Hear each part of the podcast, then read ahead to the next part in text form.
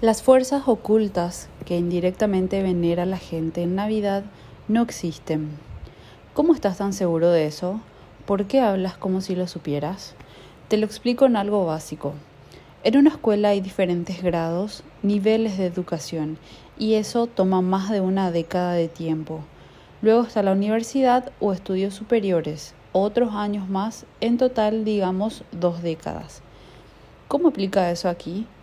Son procesos donde en cada proceso estamos individualmente en un nivel de conciencia, como el nivel que se mide en test IQ. Un proceso más básico es la religión. Creencias comunes como si te portas mal, Diosito te va a castigar o come limón es bueno para adelgazar.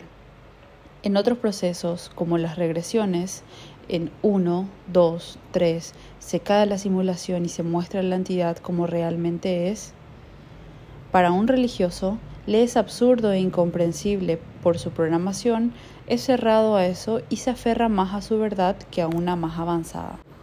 Entonces, las fuerzas ocultas en realidad, con más conciencia, hace referencia a las entidades, pero al decir que no existen, me refiero a que no tienen un nombre propio como Satanás, porque es una creencia, ya que las verdaderas fuerzas ocultas están las 24 horas anclados a tu cuerpo energético y hacen que tú, en la simulación, seas como seas o como se desarrolla tu día a día por cómo está estipulado en tus contratos.